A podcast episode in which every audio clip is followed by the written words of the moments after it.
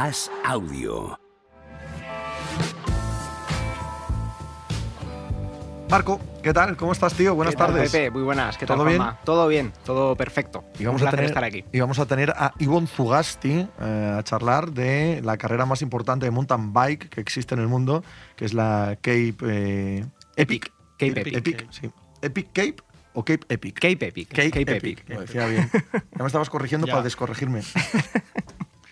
Pero no lo encontramos. No lo encontramos, Estarán dando bici. suponemos, suponemos por el bien de todos y el suyo propio que, que sea así. Pero bueno, cosas del directo y sobre todo propicias ¿no? de, de esta carrera que, que pueden pasar, que es una auténtica locura. Cada día es eh, pura supervivencia y bueno, pues no hemos podido contactar con él, no da señales, pero esperemos que, que esté descansando. ¿Qué es el. Cape Epic de mountain bike en Sudáfrica? Pues es, eh, para que la gente se haga una idea, es la- el Tour de Francia de- del mountain bike. O sea, la carrera más dura que existe. Son ocho días eh, que se va a auténtico fuego y son etapas de alrededor de 100 kilómetros cada día, que en mountain bike es de, de extrema dureza. Ah, yo lo eh, hacía, chaval. Los 100 kilómetros en mountain bike, digo. No la en el mismo día, ¿no? Sí, pero me llevaba todo el día, ciertamente. Pero, pero sí, sí, lo, Bueno, tengo de, hecho. de hecho hay gente aquí que se tira todo el día, literalmente, ¿eh? porque las salidas suelen ser 7, 7 y media de la mañana y hay gente que llega al campamento a las 8 o 9 de la noche, o sea, sí, prácticamente ya cuando cierra todo y nada más que tienen el tiempo justo para dormir unas horas y, y volver a, a Ha levantarse. sonado aquí como si lo hiciese todos los días. Una vez, un día, hicimos 100 kilómetros con la bike. ¿Vale? que quede claro, ¿eh? que no fue. El- sí récord, ¿no? hicimos, pero sí lo hicimos. Récord de Sí distancia. lo hicimos por, por el Concejo de Cangas de Narcea, Ibias y de Gaña. Ahí Ojo. lo dejo. Hay buen terreno hay ahí, ¿eh? Hombre, también vaya, para, vaya, para el mountain bike. Bueno o malo, llévalo como quieras. Bueno, para mí el mountain bike seguro que malo, que yo soy muy de carretera. Sigue. Y, y nada, pues eh, carreras eh, mm, cada día además se superan casi siempre los 1500 metros de desnivel acumulado, o sea, son jornadas durísimas de pura supervivencia, porque además cada corredor eh, se tiene que gestionar sus propias averías, o sea, es todo pura autosuficiencia, aunque hay varios habituallamientos a lo largo de cada, de cada etapa, pero todo lo que te ocurra en carrera te lo tienes que arreglar tú. O sea, no es como en el Tour de Francia, como cualquier etapa de carretera que estamos acostumbrados a ver que hay un mecánico a tu lado, que, te, te reparan todo. Aquí no, aquí te lo tienes que, que gestionar tú. Y pues como digo, cada día es una auténtica locura. El año pasado, por ejemplo, que era la primera vez que ocurría, eh, se decidió la carrera en el último día. O sea, que no hay día de, de tregua, de, de transición, que es algo que estamos muy acostumbrados, ¿no? En el ciclismo, por ejemplo, de carretera, que el último día de una gran carrera sea más llevadero, con típica llegada a los campos elíseos y demás, y aquí no, aquí se aprieta hasta el último metro y, pues como decía, el año pasado fue la primera vez en la historia que cambió el liderato en, en la última etapa, con lo cual, pues hasta el final siempre pueden pasar cosas. Tal cual lo describes, es más un Dakar que un Tour de Francia. ¿no? Sí, lo, lo único que no hay navegación. Eh, es un poco también eh, por la repercusión, ¿no? La, el- ¿Cómo decirlo? Pues el glamour que desprende la carrera en comparación al Tour de Francia. Pero, pero sí, eh, es muy, muy de supervivencia, aunque no hay navegación, está todo marcado. En ese sentido sí que se, podríamos hablar de la Titan Desert. La Ujú. Titan Desert sí sería más un, un Dakar de bicicletas porque tienes que gestionar tú por, por dónde vas, la ruta y te puedes perder en cualquier momento. ¿Cómo son, ¿Cómo son las etapas? ¿Cómo di- dirías que es una etapa tipo aquí? Igual que en ciclismo sabemos que hay etapas con sus puertos de montaña, con su tal. Aquí, ¿cuál es la, la característica que hace tan duro esos kilómetros, etcétera? Sub- hay subidas que yo, por ejemplo, no tengo ni idea. No sé si hay puertos también subidas o equivalente. ¿Cuál es? Ujú. ¿Cómo son esas etapas? Sí, pues un poco el, el terreno en general. Sí que es verdad que hay tramos más llevaderos que pues, entran en zonas de asfalto y demás, pero es un terreno que no, que no da tregua. Eh, es un poco, yo creo que la principal característica. Es verdad que hay senderos muy marcados, los single tracks, que, bueno, no sé si lo habéis visto alguna ocasión, que son bajadas que están Sí, muy marcadas, que solo cabe, digamos, eh, una, Una bici, bici, de, de uno en uno. Eh, entonces, bueno, mm, yo creo que es un poco eso, que, que no hay tregua. Eh, el terreno es muy, muy duro de, de llevar y solo grandes fondistas están capacitados para correr esta carrera. O sea, ahora mismo este año, por ejemplo, va líder Nino Surder, que es la leyenda del, del mountain bike. Y, y bueno, son gente, pues, pues eso, ¿no? Con, con mucho fondo, se preparan específicamente esta carrera.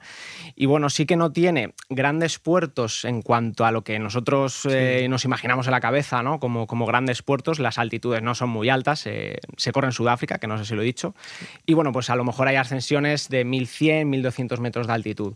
Pero en todo momento eh, la dificultad es esa, que, que, no hay respiro. Prácticamente tienes que estar súper atento y claro, eso mentalmente también te va haciendo mella cada día. ¿Y por qué iba a estar Ivonne Zugasti con nosotros? ¿Es protagonista de esta carrera? Bueno, Ivonne es un poco una celebrity, ¿no? Como yo digo, de, de, las que van cada año. Este año, por ejemplo, se ha animado también Vincenzo Nibali a, a participar. Está Luis Enrique, eh, que es su tercera eh, Cape Epic, eh, si la acaba, vamos. Y, bueno, pues en el caso de Ivonne es un poco la. Si no tenemos a Ivonne, pero tenemos a Luis Enrique, también nos vale, ¿eh? Sí, sí, oye. Vamos a entrevistar a Luis Enrique, yo creo que. La tiramos la caña ahora mismo, ¿no? Lucho, si nos estás viendo, cuando acabe, si quieres participar, pues oye. Y, bueno, pues Ivonne es un poco el, streamer, youtuber, influencer, como lo queramos llamar, número uno que hay de, ciclismo en España. Sí, uno de hoy. y, y bueno, pues es un poco siempre con sus vídeos diarios y, sus anécdotas, eh, uno de los protagonistas de, la otra carrera, ¿no? Digamos, de, esa parte no tan competitiva, eh, aunque sí que tiene algún buen puesto. De hecho, creo que eh, firmó un top 20, que ya tiene mucho mérito, y lo hizo precisamente con Aleix Espargaro, de, compañero, hace, hace un par de años. Creo que fue la, la Cape previa a la pandemia, y bueno, ha cosechado buenos resultados, pero como digo, siempre es un poco esa parte de, como yo digo, de celebrities de, la carrera. Sí, no tanto mm, compitiendo por el título nada. Imagino que Luis Enrique tampoco, ¿no? Era en ese grupo de. Que, acabarla para mí ya es un triunfo, porque estamos hablando de una cosa de una dureza tremenda, o sea, que te lo tienes que preparar a conciencia casi durante todo un año de, calendario y, oye, acabarla es un meritazo tremendo. Claro, eso te iba a decir, ¿cómo es la preparación para esto a nivel de, medios, alimentación, qué equipo llevan allí o cómo, cómo se hace esto? Porque en el ciclismo más convencional sí que conocemos mejor toda esa